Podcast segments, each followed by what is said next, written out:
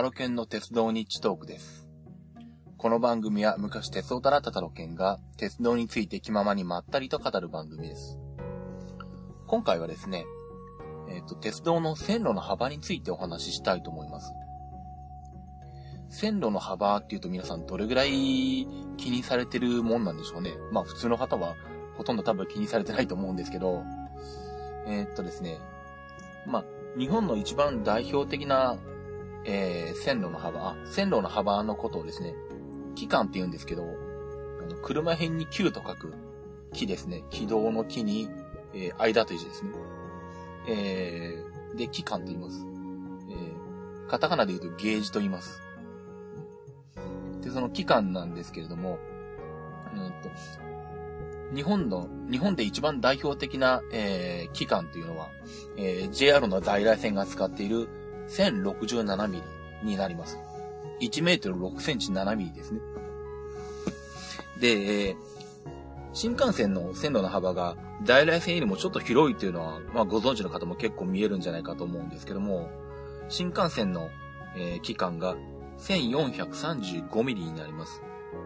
1メートル43センチ5ミリですね。で、日本では、えー、この他に1372ミリ、1メートル37センチ2ミリと、あと762ミリですね。76センチ2ミリ。この4種類の、え、線路の幅が存在するんですけども、ではなんでこんなあの、ミリ単位まで行く、あの、中途半端な数字になっているかというとですね、えー、日本が初めて鉄道を導入した時まで遡ります。あの、日本の鉄道がですね、あのー、一番最初どういうふうに導,、え、導入されたかというと、えー、イギリスから技術を、えー、まあ、輸入した形なんですね。まあ、イギリスから、えー、鉄道技師を呼んで、えー、教えてもらって、えー、それで鉄道を作ったんですけども、で、まあ、イギリスをはじめとしたヨーロッパでは、えー、標準的な、えー、線路の幅というのは新幹線と同じ1435ミリなんですね。えー、これが、えー、っと、4フィート8.5インチになるわけですね。で、まあ、で、日本の方は、えっ、と、導入する際ですね、えー、まあ、日本の国土が狭いことであるとか、えー、日本人の体格が欧米人よりも、えー、小柄であることとか、あとあの、山とか海とかですね。あの、まあ、そ、特に山ですかね。あの、いわゆる、避けなきゃいけないものたくさんあったりとかですね。あの、細かい、えっ、ー、となんだ、急なカーブとかを作らなければいけなくなりそうな、えー、ということもあって、えー、線路の幅を一回りみ、えー、狭いものにして、えー、したんですね。えー、それがこの、えっ、ー、と、在来線で使われている1067ミリになります。で、これが、えー、3フィート6インチだったかな？えー、そうですね。えっ、ー、と、3フィート6インチになりますね。まあ、これをもとに、えー、サブロック機関とかサブロックと呼ばれることも、まあ、あるようなんですが、えー、まあ、日本の在来線は、えー、1067ミリになってますんで、えー、これを元に、えー、している、えー、他の鉄道ですね、鉄道会社、私鉄などもかなり多くあります。で、その一方で、えっ、ー、と、新幹線と同じ1435ミリを使っている私鉄もありますね。えー、例えば、この番組でよく出てくる京急なんかはですね、1435ミリになってますね。で、もう一つこの番組で出てくる、えー、名古屋鉄道、名鉄の方は1067ミリになっています。まあ、JR の在来線と同じ1067ミリであるからこそ、えー、っと、かつてあった、えー、特急北アルプスとかですね、えー、名鉄から国鉄への乗り入れということが可能なわけです。まあ逆に言えば、あの JR とあの乗り入れをしている私鉄ですね。えー、東京近辺で言うと、最近では東部のスペーシアとかそうですけども、えー、あの辺は全部 1067mm の期間を使っていることになります。で、えー、まあ、この2つが大半になるんですが、えー、それ以外にもまあ2つほど、えー、日本には期間が存在しまして、えー、1つは 1372mm ですね。ねまあ、新幹線の幅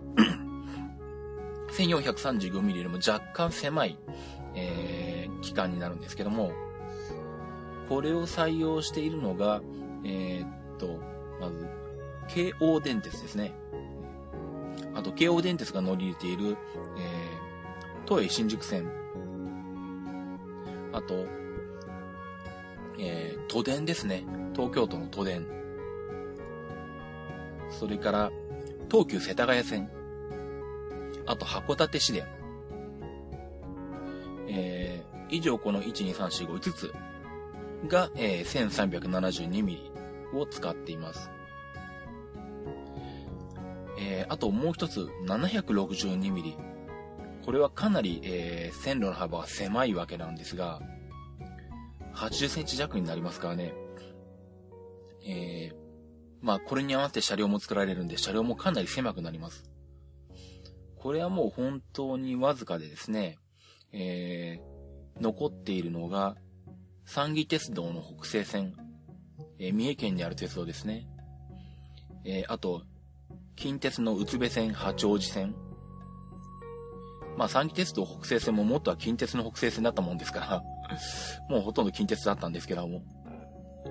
あともう一つは、えー、っと、富山の方にある黒部峡谷鉄道ですね。まあ、この4つの線が 762mm で残っています。で、まあ私名古屋に住んでいて、まあ、えー、近辺の鉄道にはあちこち乗りに行ってたもんですから、まあ、近鉄の頃の北西線とか、宇都部八王子線とか乗ったことあるんですけど、本当に車両が狭いです。まあ、あの、いわゆるロングシートって言ってこう、窓に、窓に背中を向けて座る、えー、っと、座り方の車両ありますね。あれで作られてても、えー、なんでしょう。本当にこう、向かいの席の膝がもうすぐ目の前にある状態で、もう、席と席の間をこう人が通るのも、両側に座っているとこうかなり狭い状態になりますね。まあ、車両も非常に小さくて、えー、なんでしょう、普通の鉄道と比べても二回りも小さいような感じになるんですけどもね。で、また非常に揺れますね。やっぱり安定感がないもんですから、まあもともとそれほど、あの、速度が、まあ、出せないというか、まあそれほど速度を必要としないローカル線でしか使われてない状態なんですけども、で、この 762mm はですね、えー、日本ではナローゲージと呼ばれていますね。まあ狭いゲージという、えー、狭い期間という意味ですけど、そのままですけども。えー、まあちなみにこれは2フィート6インチになります。えー、そこから、えっ、ー、と、二ブロクなどと呼ばれることもあるようです。まあ、ご興味のある方は、そうですね、まあ、三重県に行った時、えっ、と、三重県のですね、えっ、と、四日市、もしくは桑名ですね。えっ、と、四日市に行くと、えっ、と、近鉄の宇都部八王子線に乗れますし、え桑名に行くと、え三義鉄の北西線があります。で、特に、え桑名はですね、面白くてですね、ゲージが3種類揃ってるんですね。えー、近鉄の名古屋線が新幹線と同じ 1435mm。で、隣を走っている JR の関西線が 1067mm。で、その横にこの三義鉄の北西線の西桑名駅がありまして、これが 762mm と3種類のゲージが見られますんで、あの、比較してみると、えー、面白いと思います。で、まあ、えっ、ー、と、標準機、えー、の方に戻りますけれど、えー、ちなみに今私標準機と言ったんですけども、えー、日本で標準機というと、まあ、1067ミリですね。JR 在来線の線路の幅になるんですが、えー、世界レベルで見ると、標準機というのは新幹線の幅の1435ミリになります。えー、で、世界に目を向けるとですね、この新幹線の 1435mm よりももっと広い線路の幅っていうのもありますね。まあ、国によって色々あるようなんですけど、1524ミリとか、1600ミリとか、一番広くて1676ミリとか、というところまであるようですね。まあ、1676ミリ乗ろうに乗ろうとすると、インド、パキスタンとかまで行かないとダメなようですけど、まあ、あとはアメリカのバートですか。まあ、この辺は海外行かれる方は 事前にちょっと調べられると面白いのかもしれませんけども。で、まあ、このように、えー、JR 在来線と、えー、新幹線だけでも2種類の線路の幅があってですね。まあ、新幹線が、えっ、ー、と、あえて、あのー、1435ミリを使ったのは、もう単純にスピードを出すためで、線路の幅が狭いと、スピードを出した時に安定して走行できないもんですから、えー、もうこれは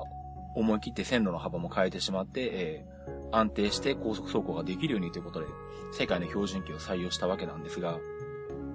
まあ、こういった線路の幅の違いがあることによって、困ることというのも出てきまして、まあ、えー、早い話が、えっ、ー、と、列車がお互い乗り入れることができないということですね。で、この線路の、えー、幅の違いを克服する方法というのが、まあ、主に二つあって、えー、一つはですね、えー、線路の幅を変えてしまう。もうかい、あの、線路の方を改造してしまうわけですね。えー、まあ、期間を、えっ、ー、と、改造するんで、回帰と言いますね。改めるに、軌道の軌と書くんですけども。えっ、ー、と、一番代表的な例が、山形新幹線と秋田新幹線で、えー、まあ、山形新幹線は、えー、元は、えー、JR 在来線の大本線、秋田新幹線の方は、えー、JR 在来線の田沢湖線だったんですけども、まあ、だったというか、まあ、戸籍上は今でもそうなんですが、えー、もともとは、えー、在来線だったもんですから1067ミリだったんですね。で、これを、まあ、山形新幹線、秋田新幹線を、まあ、直通させるために、えー、工事をしてですね、線路の幅を広げて、で、新幹線から直接車両が乗り入れられるようにしたわけです。そうすると当然今までの在来線の車両は走れませんので、どうしたのかというと、えー、その区間だけを走ることができる。要は新幹線の、えー、線路の幅に合わせた在来線車両っていうのを作って、えー、在来線の、えまあ、普通列車としてですね、え新幹線と同じ線路を、えその、その区間だけを走っているわけです。まあ、あと、そうですね。まあ、ちょっと昔の話に遡りますけども、えっ、ー、と、京成電鉄ですね。今は、えー、都営浅草線を通じて、えー、京浜急行と乗り入れしてますけれども、えー、昔は、京成電鉄は、えー、1435ミリじゃなかったんですね。えー、これが、えー、っと、うん。えっ、と、昔は形成はですね、えっ、と、1372ミリだったんですね。うん、ですけども、えっ、と、まあ、東映を挟んで、えっ、と、京急と乗り入れを、え決めた1957年からですね、えっ、と、回帰工事を、え実施しまして、え全線にわたってですね、線路の幅を変え、え広げまして、それで、えー、京成や、えっ、ー、と、都営に乗り入れができるようにしたという。まあ、なかなか大掛かりな工事なんですけども、50日間でやってしまったようですね。まあ、えー、昔に遡ると、あの、JR の在来線、まあ、いわゆる当時国鉄の在来線も、あの、世界の標準機と合わす、一緒の1435ミリに、あの、全線回帰してしまおうっていう回帰論なんてのもあったんですけども、まあさすがに日本全国それをやるというのは辛いものもあって実現しませんでした。まあこれ実現してたら、あのまた新幹線がね、えっ、と、今のような、もうとは違った形になってたかもしれませんね。あのヨーロッパの TGV みたいにこう、どこの在来線にも入っていけるような 新幹線が走ってた可能性もあるんですけども、まあ、効果不効果、日本ではそうならず、に、えー、新幹線と在来線は今でもまあ期間が違った状態になってますね。で、もう一つですね、えー、線路の幅の違いを克服する方法としてですね、線路を3本並べるという方法があります。えっ、ー、と、つまり、普通の場合は線路は2本なんですね。で、その間が1067ミリだったり、1435ミリだったり、幅があるんですけども、えー、まあ、例えば左側の線を、線路を1本引きます。で、そこから右側に1067ミリ離れた位置に線路を引きます。で、さらに左側の線路から1435ミリ離れた位置にももう一本線路を引きます。要は線路が3本ある状態になるわけです。で、左側の線路は共用して、右側の線路は、えー、1067ミリの車両は1067ミリの狭い方の、えー、狭い幅になる方の線路を使い、1435ミリの車両の方は、えー、外側にある線路を使うという。まあ、これを三線基乗と言うんですけども、まあ、これも今は、えー、少なくてですね、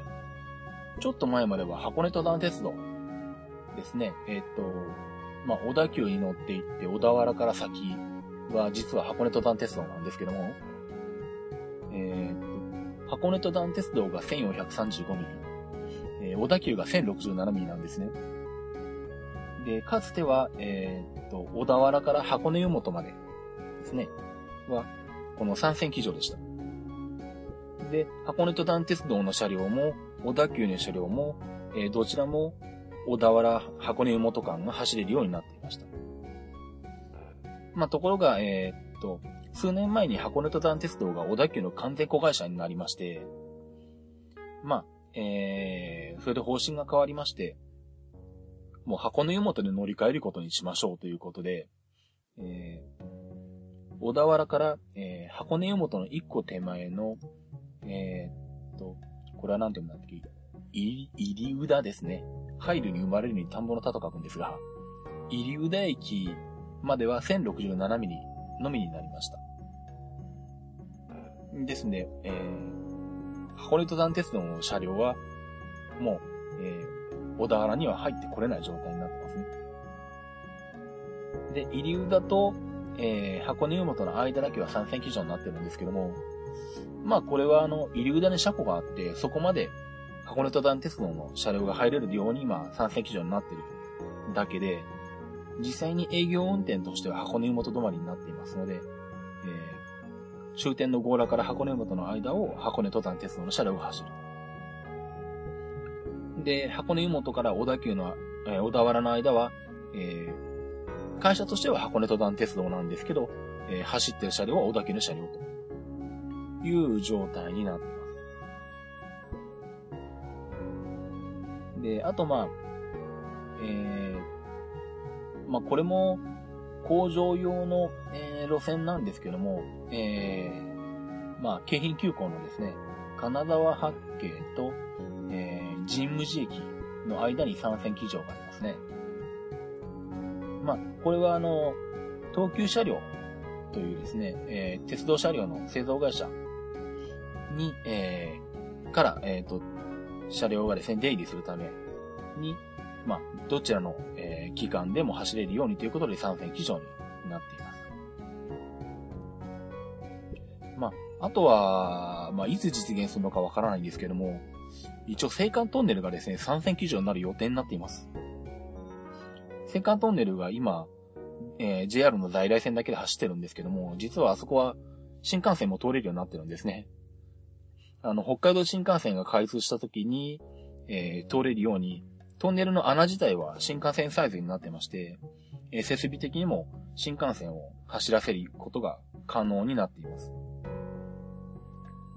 まあ、ただ、あのー穴は、いわゆる線路2本分ですね、上り下りをしか、はえー、掘ってないもんですから、えー、3線機以上にして、北海道新幹線と在来線と両方走らせようという話になっています。まあ、ただ最近になって、あの、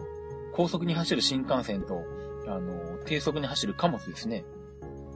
えー、これがすれ違うと、あの、貨物が風圧でひっくり返るんじゃないかという話がですね、えまあ、今更問題視されてですね、まあ、こんなのあの、もともと分かってただろうっていう気もするんですけども、まあ、それで、えー、青函トンネル内は新幹線もそんなに速度は出せないんじゃないかという話になりつつあってですね、えー、なかなか不便なことになるかもしれないんですけども、まあそれはさておき、えー、まあ予定通り北海道新幹線ができると、青函トンネルのところは3線基準になって、えー、1067ミリと1435ミリ両方が、えー、走れるような状態になる予定ですね。そうそう、一つ、えー、話をするのを忘れたんですけども、えー、っと、えー、線路の幅の違いを克服する方法としてですね、えー、今、線路の幅を変えられる車両ですね、というのが、えー、研究開発されています。え、フリーゲージトレインと言いましてですね、え、走行しながら、え、線路の幅を変えることで、え、1435mm の区間も 1067mm の区間も直通できるようにしようというものです。で、まあ、えー、日本で研究開発してまして、えー、まあそれが実用化されると新幹線から在来線への乗り入れっていうのがもっと頻繁に行われるようになるかもしれないんですけども、なかなかまあ実現は難しいようで、えー、まだまだ当面先のように、えー、先のことになるようですね。ちなみに海外スペインではですね、電車じゃなくて客車なんですけど、この、期間を変えられる車両っていうのはもう数年前から、もっと前かもうだいぶ前からですね、実用化されてまして、えー、タルゴって言うんですけれど、えー、まあこれはスペインとポルトガルで線路の幅が違うんですね。でも、えっ、と、マドリードから、えー、リスボンまでですね、えー、直通する客車の特急列車が走ってまして、まあ私それも乗ったことがあるんですけども、えー、まあ国境の駅でですね、えー、まあ特殊な線路を通ることで、えー、線路の幅が、え、じゃない、ごめんなさい、えっ、と、車輪の幅が変わってですね、え、スペインと、え、ポルトガルの間を直通できるような形をとっています。まあ、ただ、え、っと、あくまで、その、客車だからまあ、簡単にできたんだと思いますね。あの、機関車の方は、あの、つなぎ替えしますので、まあ、日本はこれを電車でやろうとしてますんで、電車ですと、あの、モーターですとか、いろいろな装置が床下に入りますから、なかなか実現は簡単ではないようですね。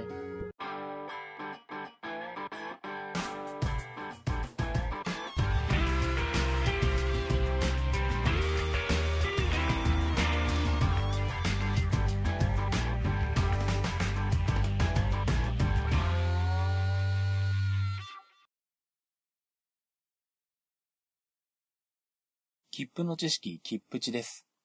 このコーナーは、切符のルールを知らなかったばかりに高い買い方をして損をしてしまわないよう、正規の方法でお得に鉄道に乗っていただくためのコーナーです。えー、前回はですね、100キロの壁ということで、え、101キロを超える乗車券についてですね、えー、お話をしました。で、今回はですね、えー、っと、引き続きですね、201キロを超えることで、えー、違ってくる乗車券の扱いについてお話ししようと思います。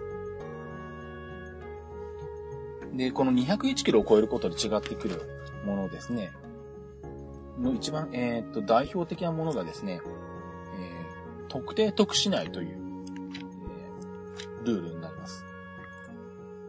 で、これがどんなものかって言いますと、JR が定めた、えー、11の、都市内、まあ、東京都が入るんで、都市内って言い方になるんですけど、まあ、東京都と、あと10個の市内ですね、えー、に関してですね、えー、その中心となる駅から201キロを超える、えー、駅までの乗車券を買った場合は、その中心となる駅からの距離で計算して切符を発売します。というルールです。どういうことかと言いますと、例えばですね、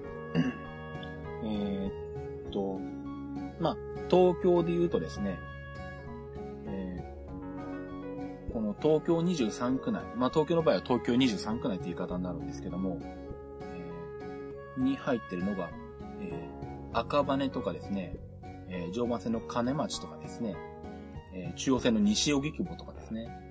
えー、東海道線で言うと蒲田、えー、京葉線の葛西臨海公園、えっ、ー、と、総武線の小岩、えー、この、えー、今言った駅の中に、えー、入るゾーンの JR 駅は東京23区内になります。で、例えば、えー、この一番端の小岩から、えー、っとですね、そう、例えば名古屋まで切符を買ったとします。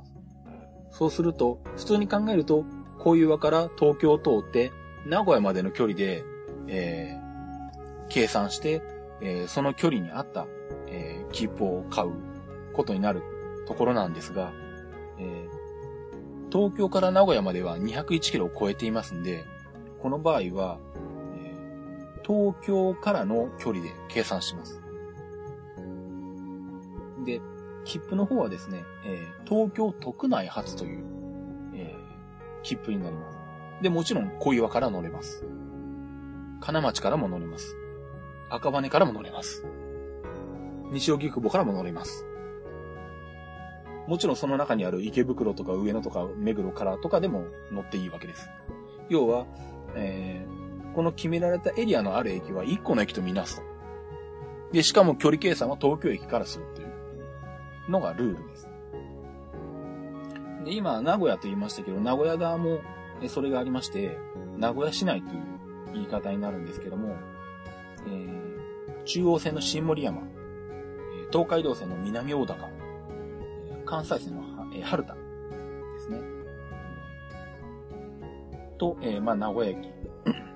ここに含まれる、えー、駅は、名古屋市内という扱いになりますので、例えば、えー、さっき小岩からという話をしましたけど、えー、お客さんが小岩からですね、新森山まで、えー、という乗車券を買った場合ですね、えー、切符の方は東京23区内から名古屋市内という切符になります。で、距離計算も東京から名古屋までの距離で計算された金額の切符が発行されます。でも、小岩から新森山まで乗れるわけです。で、こういった形で定義されているのが、えー、あと札幌市内ですね。それから仙台市内。あと京都市内。大阪市内。神戸市内、広島市内、北九州市内、福岡市内、この11個ですね。まあ、それぞれ中心駅は多分言わなくてもわかると思うんですけど、京都だったり、大阪だったり、神戸だったり、広島だったり、北九州は小倉か。ですね。ですね、まあ、あのー、今度まあ、ちょっと長距離の切符を買った場合ですね、えー、切符の表示を、あのー、ちょっと気にして見ていただけると、まあ、今言った、えー、11の特殊なですね、えー、で発着する、え、片道201キロ以上の乗車券の場合は、えー、何々しないという形の表示になっているはずです。で、あともう一個、東京だけさらに特別扱いでですね、えー、それに加えてもう一個ルールがありまして、東京山手線内っていうのがあります。で、これはまさに東京の山手線の中ですね。え、中を、その中を走る中央線も含まれるんですけど、この東京山手線の、東京の山手線の、え、中に含まれる、え、駅から、例えば、えー、っと、池袋からですね、えー、静岡まで切符を買ったとします。えー、その場合ですね、えー、東京から101キロ以上離れた、えー、ところまでの乗車券は、えー、東京山手線内発という切符になります。で、もちろん、えー、池袋からでも乗れますし、代々木からでも乗れますし、飯田橋からでも乗れると。ですね、東京の場合は101キロ以上と201キロ以上で、えー、言い方も変わりますし、えー、その一つの駅とみんなす範囲も変わってくるわけですね。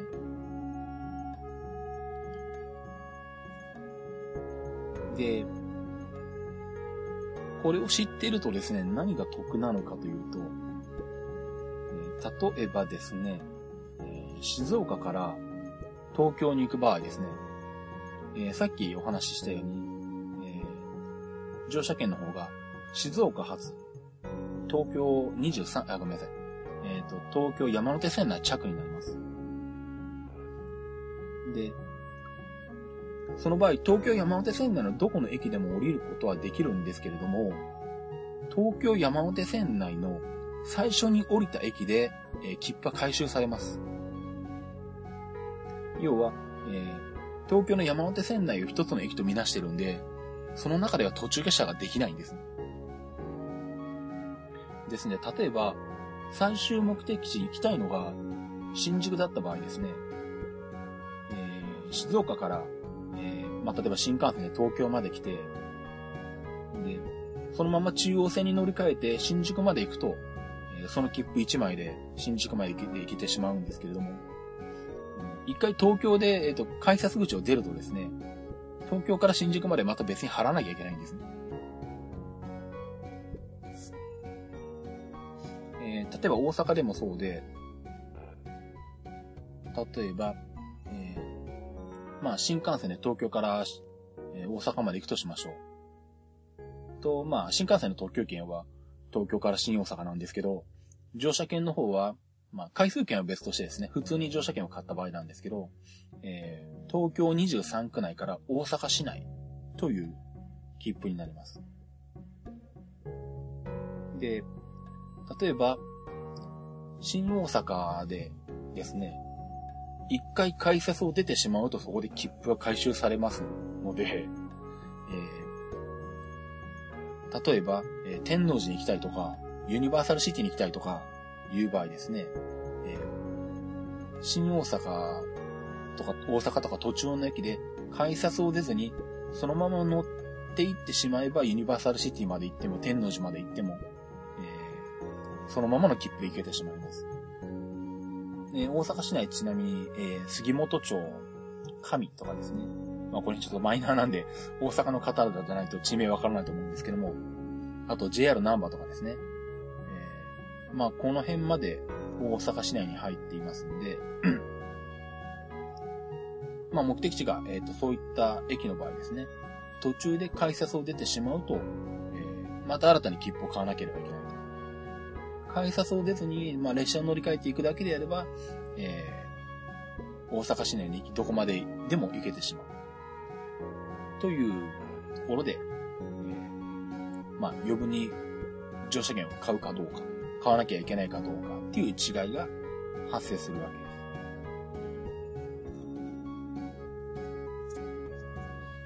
す。まあ、乗る場合もそうですね。逆に、えー、っと、例えばですね、えー、っと、まあ、横浜市内から、えー、大阪までですね、えー、横浜市内から大阪市内という乗車券を、えー、買った場合ですね。横浜市内では途中下車できないんですね。横浜市内で、えー、途中下車しようとして、改札を出るとそこで切符回収されてしまいますんで、あの、気をつけてください。あの、新大阪までの運賃がパーになってしまいますんで。ですんで、例えば、えー、っと、そうですね。例えば、川崎から電車に乗って、えー、で、横浜で待ち合わせをして、で、さらにまあ、えー、201キロ以上超えた名古屋なり、東えー、大阪方面なりに行く場合ですね、改札の中で待ち合わせをすることにすれば、えー、横浜市内初の1枚の切符で行けるんですけども、改札を出ることにすると、改札を出た場所で待ち合わせをすると、えー、一回川崎から横浜まで普通に切符を買って、えー、横浜で改札口を出て、で、そこから改めて横浜市内から、えー、名古屋なり、名古屋市内なり、大阪市内なりまでの切符を使うという形になりますんで、え川崎、川崎横浜間の、えー、乗車券代が、えー、余分に必要になるわけですね。まあ、といった感じで、えー、この11の、えー、まあ、東京都と、あと、10個の市内ですね、に関しては、えー、201キロ以上先までの乗車券を買った場合、この地域を、このエリアを、えー、一つの駅に見なすという、えー、特定特殊なというルールがありますんで、まあその辺を計算に入れて、えー、切符を買ったりですね、えー、乗り降りしてもらうと、えー、投稿したり、えー、しなかったりというケースが出てきます。まあ、えー、っと、まあ、先ほど言ったエリアですね、えー、まあ、例によって A4 サイズの大きな時刻表を買ってもらうと、えー、図になっていますんで、えー、そういったもので見ていただけると一目瞭然だと思います。多分 Wikipedia にも載ってるかな？あ、Wikipedia にも図は載ってますんで、それでも確認できますね。はい。というところで、えー、以上にしたいと思います。えー、キープチのコーナーでした。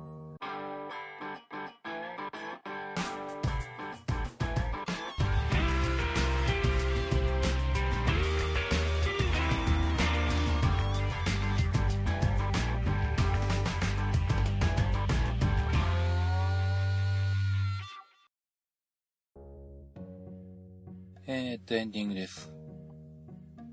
えー、今夜中の3時なんですけども、えー、疲れてくると僕は話が長くなるということがだんだん分かってきましたね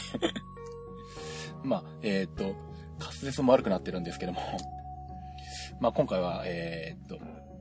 さっさと終わりましょう えー、私、タロケンツイッターをやっております。えー、っと、アットタロケントークですね。アットマーク t-a-r-o-k-e-n t-a-l-k。えー、あと、えー、仕事の方が、えっ、ー、と、シズマックという、えー、マック中心の出張サポートやデータ復旧などの仕事をやっております。で、地元静岡のことと、マックのことは、えー、シズマック公式アカウンター、えー、っと、ごめんなさい。全然下が回ってませんね。えー、っと、シズマックの公式ツイッターアカウントの方でつぶやいてますんで、よろしければそちらもフォローしていただければと思います。えー、アットシズマックですね。アットマーク SHIZUMAC。えーアットシズマックの方は、えー、フォローしていただいた方、皆さんにフォロー返しさせていただいております。えー、では、次回の IT 日トーク、じゃないや。ダメだ、こりゃ。えー、っと、はい。では、えー、次回の鉄道日トークでお会いしましょう。それでは。